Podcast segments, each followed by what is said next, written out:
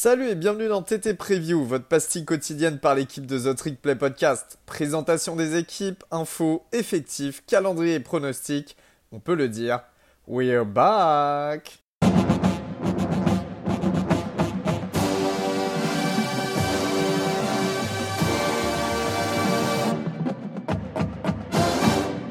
Bonjour et bienvenue à tous aujourd'hui pour ce nouvel épisode de The Trick Play, bien évidemment, épisode preview. Et aujourd'hui, je me retrouve avec un invité spécial, un des membres éminents du groupe. Et bien entendu, il est aiguisé comme une lame, pointu comme un couteau, chauffé comme une flamme et puissant comme un fusil d'assaut. Ryan Reigns. Oh. Ryan, bonjour. Soir. Comment vas-tu? Soir, comment, comment vas-tu, Elio? Ça va, merci Ryan. Aujourd'hui, on va parler bien évidemment de ton équipe favorite, de ton équipe, euh, les, les rois du Bayou un petit peu. LSU, Louisiana State University, bien évidemment, vous les connaissez. Ils ont gagné le titre pour euh, la saison 2020-2021. Euh, L'équipe du Grand Joe Bureau. 2019, 2019, 2020. 2019-2020, ouais. Parce c'est- qu'en 2020, avec, avec le 2021, Covid, je me perds. ouais. Non, mais.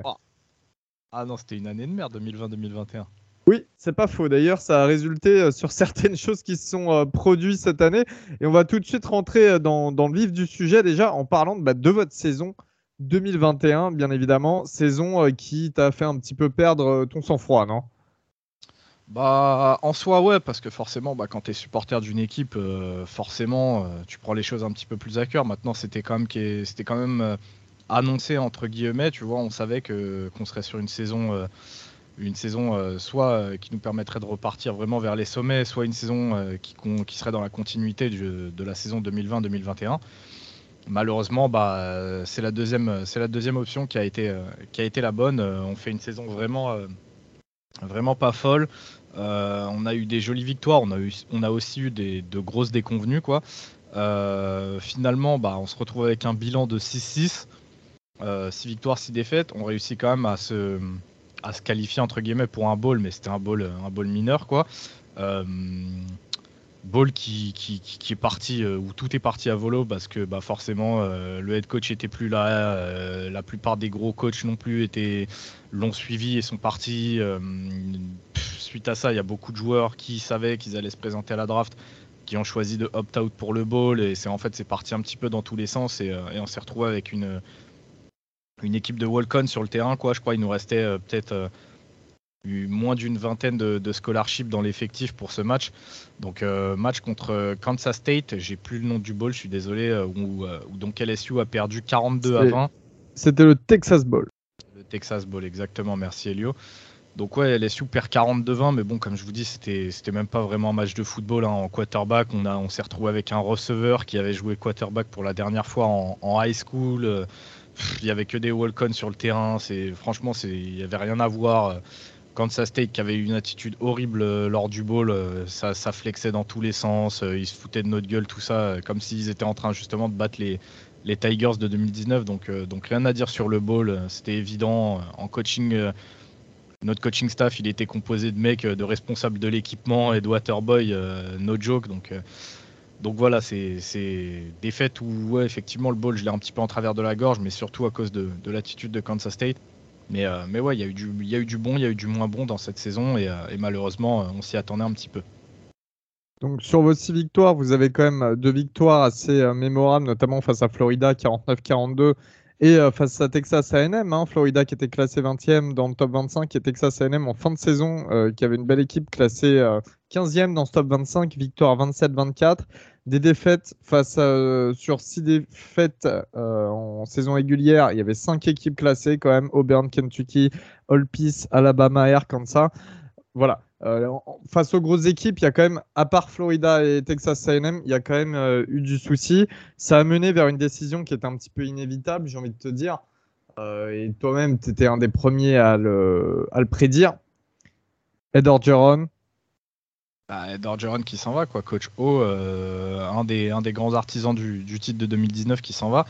Maintenant, comme tu le dis, c'était, euh, on s'y attendait un petit peu. euh, tu l'as dit sur les six, sur les défaites, il y en a cinq contre des équipes classées. On sait comment ça se passe en sec. Maintenant, voilà, à aucun moment, tu on prend des gros blowouts ou quoi. C'était que des matchs serrés.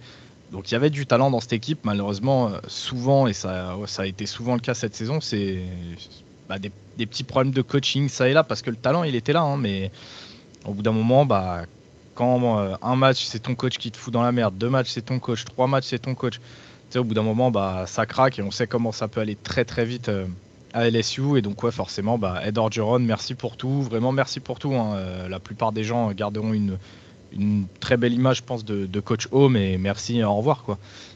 C'est triste à dire, mais c'est un petit peu le moment fort de la saison. C'est cette éviction d'Ed Orgeron euh, qui s'en va.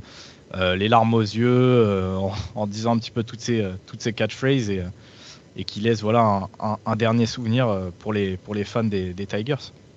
Ça emmène vers un autre point, bien évidemment, euh, cette intersaison qui a été énormément mouvementée euh, pour tes Tigers, avec donc le départ d'Ed Orgeron, mais surtout une arrivée énorme et euh, beaucoup, beaucoup de mouvements, que ce soit dans le coaching staff, que ce soit au niveau des joueurs. Alors, on va parler dans un premier temps du coaching staff, et bien évidemment, vous êtes déjà, vous les auditeurs, tous au courant, mais Ryan, qui est arrivé chez vous? Grande surprise, très grande surprise. Ah, le, coach de, le coach emblématique de Notre-Dame, euh, Brian Kelly, euh, un des meilleurs coachs euh, de, du collège football actuel. je pense que c'est un truc où même Gus sera pas, pas contre ce que je vais dire, mais, mais voilà, il a, il a marqué de son empreinte Notre-Dame sur, sur ces 10-11 dernières années de, de, succès vraiment à Notre-Dame, où vraiment le seul moment où Notre-Dame a galéré, c'est c'est en playoff et, euh, et, on espère voir, voir du mieux à LSU euh, pour Brian Kelly. Mais sinon, à part ça, euh, le mec fait partie des, coachs les plus, les plus successful, les plus victorieux en college football sur les dix dernières années. Donc vraiment, c'est une très très grosse arrivée. Après, on va parler vraiment que des arrivées majeures dans le coaching staff parce que bah y a quasi il y a tout le coaching staff qui a changé. On a gardé un seul coach de, de l'ère Orgeron, c'est Brad Davis, le coach online, et sinon tout le reste a changé sur toutes les positions. Donc on va éviter de faire euh, du name dropping, euh, surtout que les coachs, euh, ça vous parlera peut-être pas forcément, mais on va vraiment se concentrer que sur le cordeau offensif et cordeau défensif. Brian Kelly, il sait ce qu'il fait, il sait s'entourer, et donc il arrive avec lui à, bâton rouge avec donc Mike Denbrock. Mike Denbrock, pour ceux qui ne le sauraient pas, c'est donc l'ancien offensive coordinateur de Cincinnati des Bearcats. je rappelle quand même que cette année, les Bearcats, ils, ils sont allés sur une saison invaincue jusqu'à arriver en playoff avec une jolie offense. Euh, ils ont envoyé plusieurs joueurs en, NFL, donc euh, on ne parle pas de n'importe qui. Euh, et surtout que Brian Kelly a choisi de garder l'appel des jeux en offense. Donc Denbrock qui sera là pour l'aider, mais c'est surtout Brian Kelly qui aura le dernier mot là-dessus. du côté de la défense, Brian Kelly a réussi à faire un joli coup puisqu'il a réussi à, choper Matt House, l'ex-coach des, Chiefs, l'ex-coach linebacker des Chiefs en NFL de Kansas City. Euh, Matt House, il a déjà une, il a une, belle auréole euh, d'expérience en SEC puisqu'il a déjà été le cordeau def euh, de Kentucky.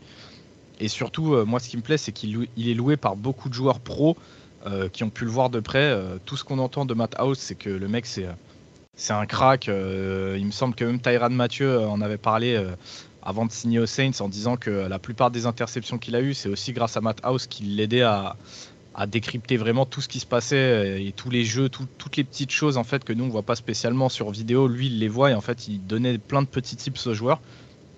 Et, euh, donc ouais, la plupart des joueurs qui sont passés sous ses ordres disent que c'est vraiment un, très bon coach. Donc euh, j'attends de voir. Pour l'instant, des, premiers retours qu'on a à LSU, c'est que que ce soit Denbrock ou House, les deux font du bon travail pour l'instant. Donc on verra, on verra comment ça se passera sur le terrain et comment ça se traduira en fin de saison. Eh bien, euh, très bien à ce niveau-là. Du coup, ça, bah, en fait, des changements, on appelle d'autres, bien évidemment. Euh, comment ça s'est un petit peu passé euh, bah, Déjà, côté joueur, j'ai envie de te dire, parce que finalement, il y a cette, problématique avec les commits. Il y a beaucoup de commits qui, étaient, bah, qui avaient décidé de venir jouer à LSU, qui sont désistés. Euh, parce qu'il y a quand même eu cette période de transition on ne savait pas euh, qui allait arriver après Ed Orgeron, alors qu'on savait qu'Orgeron, euh, depuis longtemps, allait partir. Vous avez quand même réussi à récupérer une belle classe. Je crois qu'il y a 7 4 étoiles et un 5 étoiles. Alors, en la personne d'Harold Perkins, qui est le linebacker numéro 2 du pays, 8 joueur national, qui vient du Texas, qui était commis jusqu'à la dernière minute à Texas, pardon, à Texas AM et qui qui était bien évidemment pressenti pour, pour aller là-bas rejoindre leur rang de superstar qu'ils ont réussi à créer, notamment avec la deal. Finalement, en dernière seconde, ils flippent pour, pour LSU. Je sais pas si tu as, si une idée de pourquoi. Et Walker Howard, quand même, le quarterback de Louisiana, qui est resté commis jusqu'au bout, qui est le cinquième meilleur quarterback de cette QV. Donc voilà, finalement, vous en sortez pas trop mal au niveau des commits. On s'en sort, vraiment très bien, même euh, Walker Howard, c'est une future superstar, euh, comme tu as dit, fait partie des top euh, dual threat quarterback dans, le pays. on savait qu'il voulait venir depuis le début, mais pareil, je pense que lui aussi a attendu de voir qui, allait arriver en tant que head coach. Et c'est vrai que quand ça a été Brian Kelly, on sait que ça l'a rassuré, il l'a dit lui-même. et ça l'a même conforté dans l'idée de se dire que bah les Tigers, ça reste un gros programme et ils sont pas là pour, jouer au billes. Euh, Harold Perkins, c'est un petit peu plus, euh, un petit peu plus, euh, comment dire? Je pense que c'est vraiment un, choix à l'affect parce que on a toujours été en dans son top 3. Jusqu'à la fin, on était dans le top 2 entre Texas A&M et nous. Ça, se renvoyait la balle d'un côté et de l'autre, tu vois. Et il a commencé à signer à Texas A&M. Et en fait, même à ce, moment-là, en fait, moi, je faisais partie des gens qui, qui le suivaient sur Twitter et même après ça, en fait, il a continué à recevoir énormément d'amour de la, de la part des, fans de LSU. Euh, de base, c'est un petit de la région. Euh, son oncle, je crois, c'est un de, c'est un de, de, ses proches proches, tu vois. Son oncle est un fan euh, incroyable des Saints et, de LSU. Et il a tout fait en fait pour que le mec vienne signer chez nous et tout. Mais à la fin, il a dit écoute, moi, je ferai tout ce qui est le mieux pour mon neveu. Donc s'il a envie d'aller à Texas, il ira à Texas.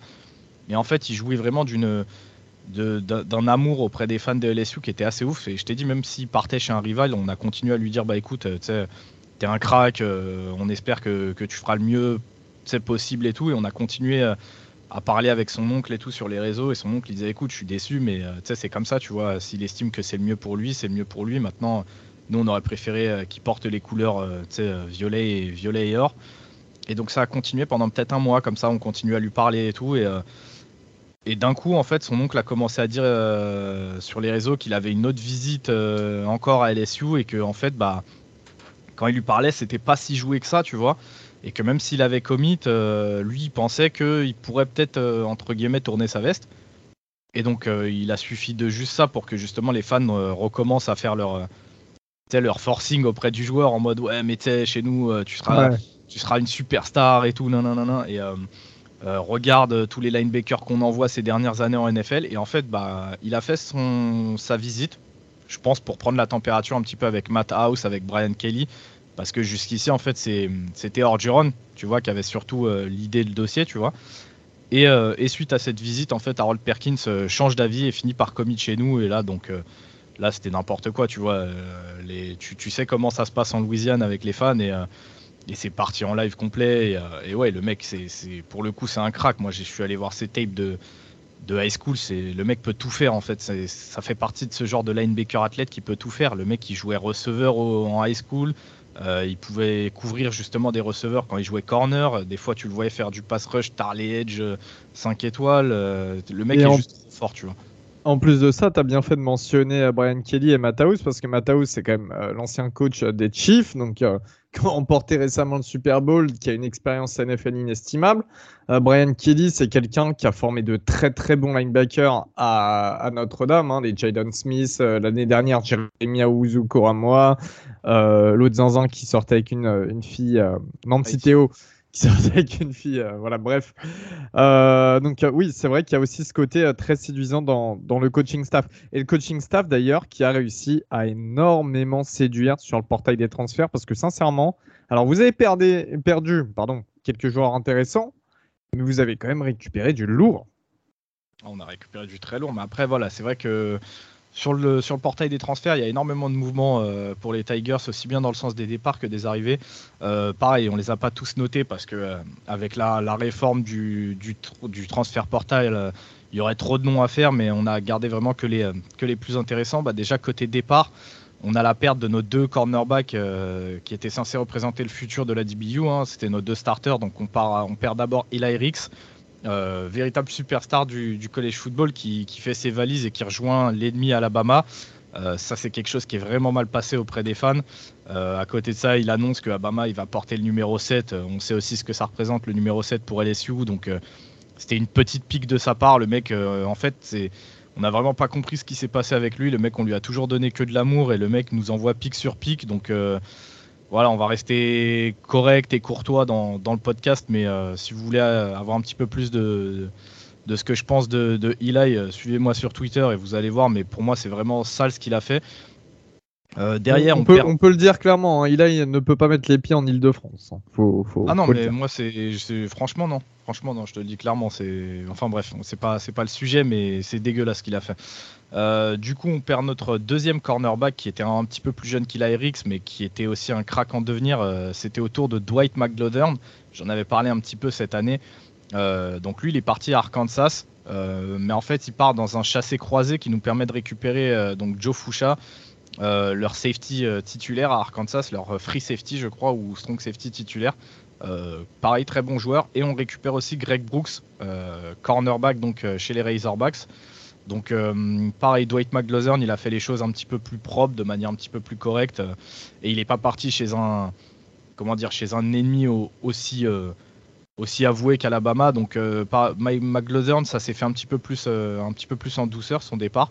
ensuite, gros coup dur, puisque là c'est au tour de Max Johnson, notre QB quarterback, donc notre quarterback titulaire, il s'en va à Texas A&M. Euh, suite à son départ, on perd aussi le commitment de son petit frère euh, Jake Johnson, si je dis pas de bêtises, le Tiden 4 étoiles qui avait commit euh, un petit peu plus tôt. Bah, forcément, il s'en va et il rejoint lui aussi Texas A&M, il me semble. ensuite, on perd coup sur coup Pig Cage qui part à UTSA, qui avait fait vraiment une, bonne impression puisque justement lui, il s'était démarqué dans le match, dans le ball game contre Kansas State. Euh, un safety, euh, un box safety vraiment très très bon. Euh, qui avait su gagner justement le cœur des fans. Donc lui, il part à pour avoir plus de temps de jeu cette année. Et on perd surtout Corey Kiner, lui aussi véritable crack, qui lui rentre chez lui, donc à Cincinnati, son lieu de naissance, pour aller jouer justement avec, avec Luke Fickel et, les Bearcats. Côté arrivé, bah, du coup, Brian Kelly, il a travaillé vraiment d'arrache-pied pour reconstruire les fondations.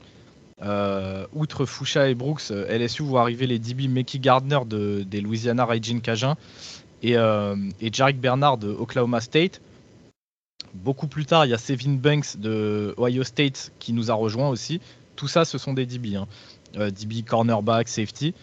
ensuite, on a West Weeks, qui est un prometteur linebacker de Virginia, un, espèce de Mike bien blanc, bien Virginia. J'attends beaucoup de voir, de voir ce qu'il peut faire parce que son profil m'intéresse beaucoup. Euh, et on a aussi Meki Wingo, euh, defensive tackle undersize euh, très explosif de Mizu. donc tous ces noms-là, ça vient gonfler les rangs de la défense des Tigers. Maintenant, c'est pas pour autant que, Brian Kelly a oublié l'attaque. Hein. L'attaque n'est pas en reste puisqu'il y a les arrivées justement de Kyron Lacey, un talentueux receveur de, Louisiana Raging Cajun encore une fois, qui a fait de très très belles stats avec eux alors qu'il n'y avait pas forcément de, de, gros noms à côté de lui. Donc pareil, j'attends beaucoup de voir ce qu'il peut faire. Euh, on a aussi Noah Kane, euh, une petite pépite de Penn State euh, au poste de running back, qui, qui, a pas forcément encore prouvé à Penn State, mais c'est pareil, c'est très très prometteur. et là, sorti de nulle part, on a le retour de Miles Brennan, qui était rentré sur le TP très tôt dans l'année. et on a aussi, tout aussi bien sorti de nulle part, l'arrivée de Jaden Daniels, ex-quarterback star d'Arizona State, QB double menace, ultra athlétique. Et pareil, ça s'est sorti c'est arrivé comme un cheveu sur la soupe. En fait, c'est sorti de nulle part. Il n'y avait pas de rumeur ou quoi que ce soit. Et Jaden Daniel, c'est arrivé. On était un peu en mode euh, ah putain lourd, tu vois. Donc euh, en bref, vraiment énormément de mouvements. C'était étonnant. C'était étonnant. et il y aura une belle compétition justement pendant la off-season là euh, pour le post QB. D'ailleurs, tu as une info, tu sais pas qui va être QB1 bah, pour l'instant, j'en ai absolument aucune idée. La compétition, je sais qu'elle fait rage bah, justement entre, entre Jaden Daniels, qui est un QB double menace, qu'on n'a pas vu depuis longtemps, tu vois, à LSU, et qui a vraiment ce, ce côté-là à amener, euh, à amener sur la table. On a Garrett Nussmeyer qui est, lui, c'est un, un, crack, c'est un jeune crack, il est vraiment trop fort. Mais voilà, c'est le, le plus jeune euh, des trois que je vais citer là. Et ensuite, tu as Miles Brennan qui arrive vraiment en tant que vieux briscard, euh, parce que le mec a déjà 24, 25 ans. C'est peut-être le moins, comment dire, le moins doué, tu vois, en termes de talent, le mec qui a peut-être le moins de, de talent pur et de potentiel. Mais en fait, c'est le mec qui est là depuis euh, justement 4 ans. Le mec, il a tout connu à LSU. Il est arrivé en tant que QB3. Et petit à petit, il a su, su grimper les échelons et travailler d'arrache-pied. C'est un, un, vrai soldat, tu vois. Après, Qui était le backup de Joe Bureau d'ailleurs à l'époque. C'est ça, backup de Joe Bureau. Et, et le mec, en fait, tu, sais que tu peux l'envoyer sur le terrain et lui demander de perdre une jambe sur le terrain. Le mec le fera, tu vois. C'est donc tu as vraiment ces trois profils-là vraiment différents qui sont en train de se battre. Et euh, Brian Kelly l'a dit au sortir du Spring Game, il sait pas quoi faire en fait. Les mecs, les mecs font pas d'erreur, ils sont tous aussi forts les uns que les autres. Et, euh, donc pour l'instant, c'est vraiment un problème de riche qu'il a.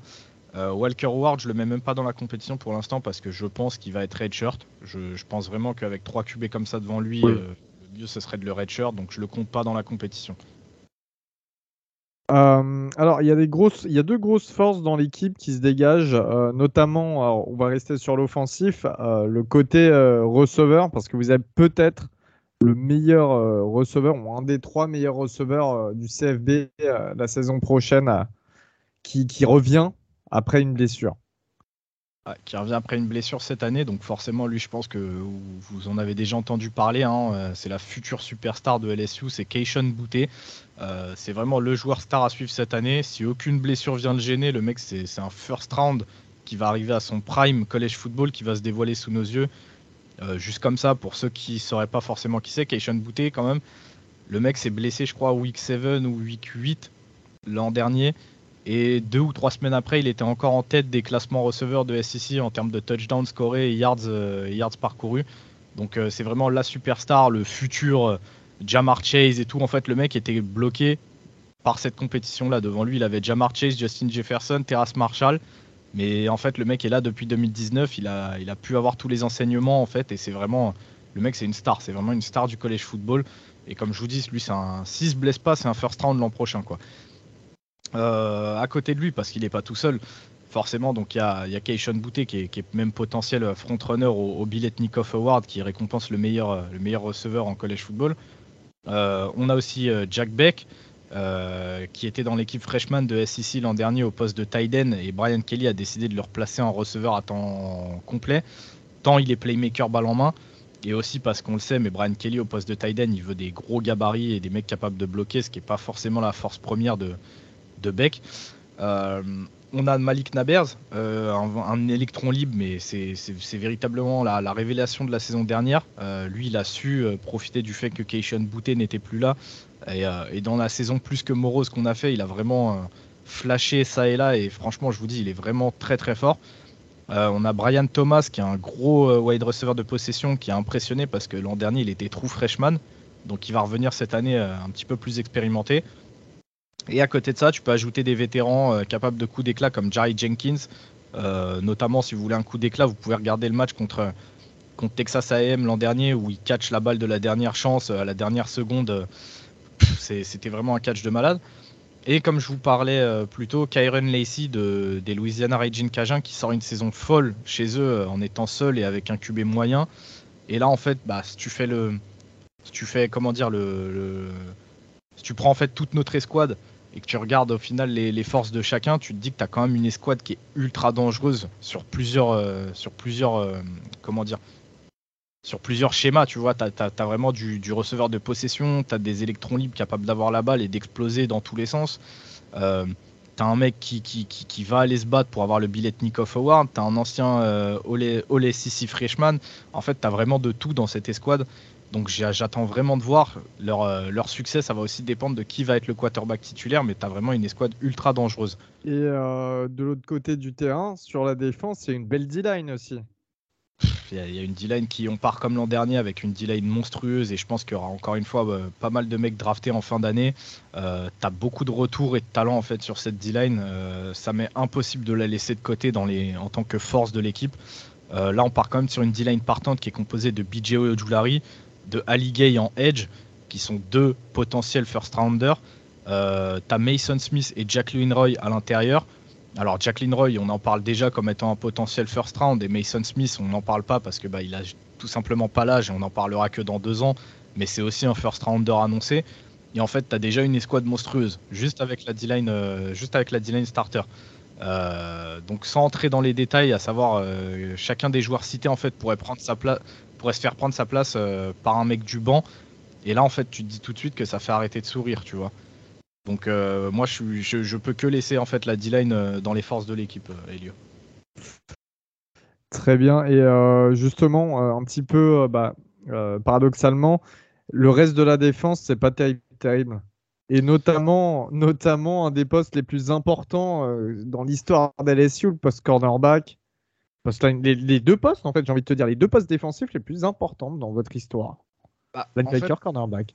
Le, problème, c'est qu'on repart euh, sur euh, beaucoup d'interrogations. Et en fait, je suis obligé de mettre euh, linebacker et cornerback en tant que faiblesse de l'équipe parce que c'est pas tant le talent qu'il y aura sur le terrain, mais c'est comment en fait ce talent sera utilisé et est-ce que ce talent va pouvoir performer à un niveau aussi élevé que, que, celui auquel on le demande. Tu vois, là, c'est la deuxième année de suite, par exemple, pour les squads de linebacker que je le mets dans les faiblesses et on voit qu'au final l'an dernier ça, ça s'est plutôt bien ça plutôt bien défendu donc ouais, c'est pas pour les mêmes raisons. Euh, là, je pense que le talent, il est présent, mais il peine à se montrer. Euh, on a Mike Jones, euh, ex-transfert de Clemson, qui va enfin pouvoir montrer l'étendue de son talent après avoir été bench toute l'année l'an dernier. T'as Micah Baskerville, que j'adore, mais qui est toujours sujet à des soucis académiques. Est-ce qu'il va enfin s'imposer comme le leader qu'il devrait déjà être hein, Parce que Baskerville, on parle pareil d'un joueur de 24-25 ans. Euh, T'as Westwicks, dont je parlais plus tôt, le petit linebacker blanc de Virginia. Est-ce qu'il va réellement être décisif? On a un mec comme Greg, Penn. Personne, euh, personne parle, personne ne le connaît, mais parce qu'en fait, il s'est fait les, il fait les croiser l'an dernier au Spring Game. Mais est-ce que lui saura s'imposer? Il a énormément de talent. En fait, tu as beaucoup de questions et peu de réponses, tu vois. Donc le talent, il est là. Est-ce qu'il va savoir euh, être performant sur le terrain? Ça, c'est une autre chose. Donc en fait, obligé de foutre les linebackers en tant que faiblesse. Euh, pour les cornerbacks, là aussi en fait c'est l'interrogation. Euh, c'était un poste qui était notre force depuis des années. Ici on doit se reconstruire complètement. Tous nos titulaires de 2021 ils sont plus ici. Euh, on a coach Raymond qui est une véritable légende et un véritable gourou du collège football pour les corners, qui est parti du coup chez les Gators. Et en fait les squads elles repartent de zéro avec quasiment que des nouvelles têtes. Donc encore une fois, le talent il sera là. Maintenant, et comment et à quel niveau cette escouade va jouer encore une fois, il y a des questions, mais pas de réponse en vue. Donc, encore une fois, sur le papier, tu vas avoir quelque chose de très correct, de très bon. Sur le terrain, est-ce que ça va répondre comme tu le veux? Je sais pas. Donc, euh, j'ai mis linebacker et cornerback en tant que faiblesse de, l'équipe. Eh bien, très bien. Euh, il y a une question qu'on se pose un peu. Alors moi, c'est pas forcément celle que je me pose, mais on, va quand même, euh, on va quand même se le demander. Euh, Brian Kelly, est-ce qu'il peut emmener LSU en playoff dès sa première année ou sa deuxième?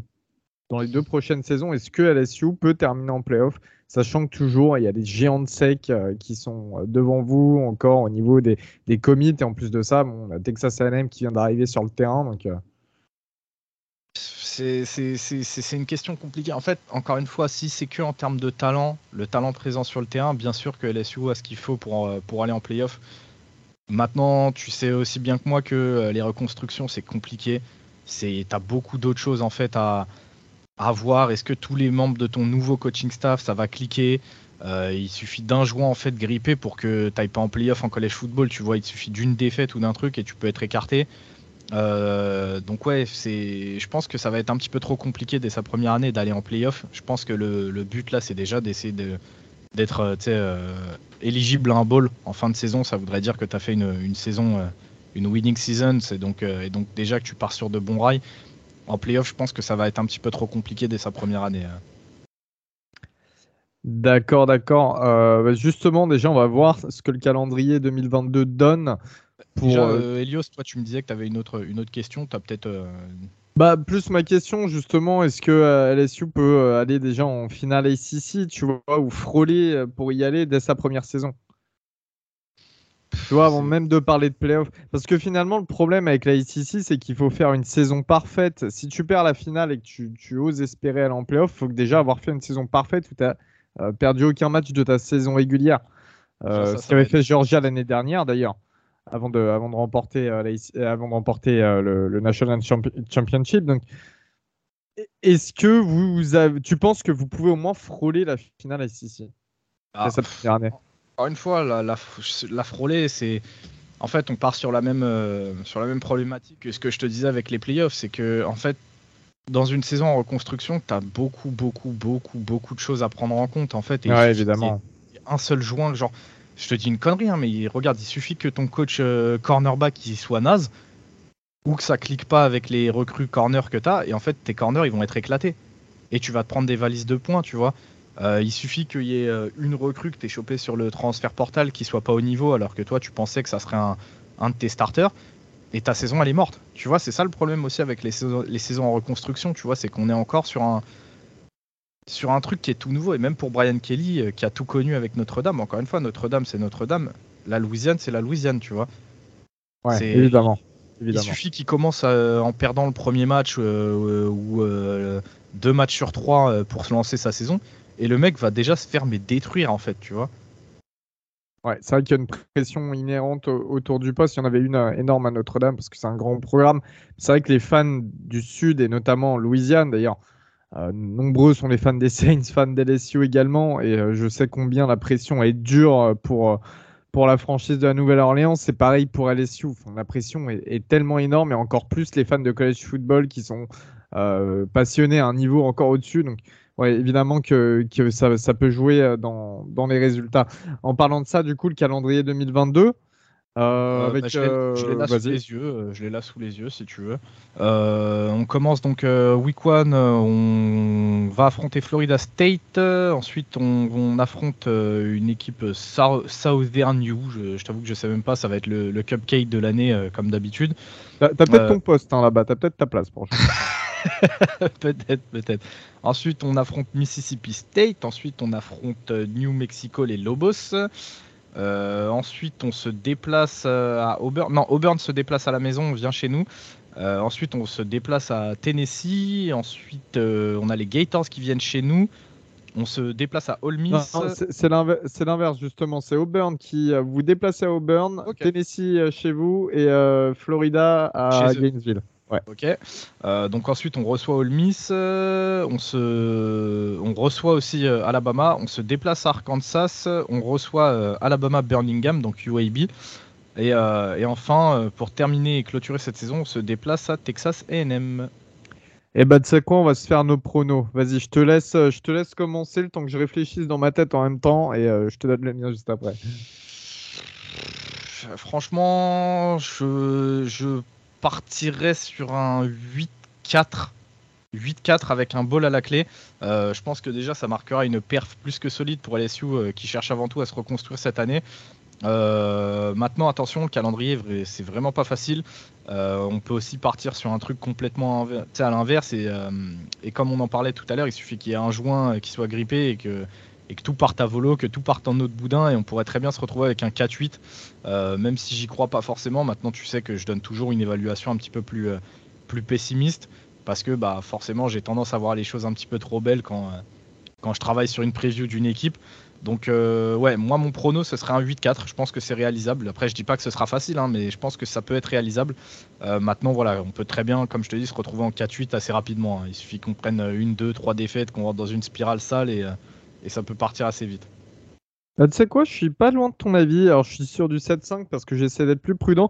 Je sais qu'il y a un moment où vous aurez euh, forcément des fêtes bêtes, tu vois, Mississippi State, euh, Tennessee, c'est possible, euh, Arkansas aussi. Je sais aussi que vous êtes dans genre à avoir une victoire un petit peu surprenante. Alors, Texas A&M en fin de saison, vous pouvez, je pense que vous pouvez débattre, sachant que Texas A&M, ils ont encore des cycles à faire avant de, de devenir très forts. Euh, Miss, pareil, qui, se reconstruit, qui est un petit peu dans le même système. On en parlera pour leur preview, mais euh, qui, ont plein de transferts, tout ça.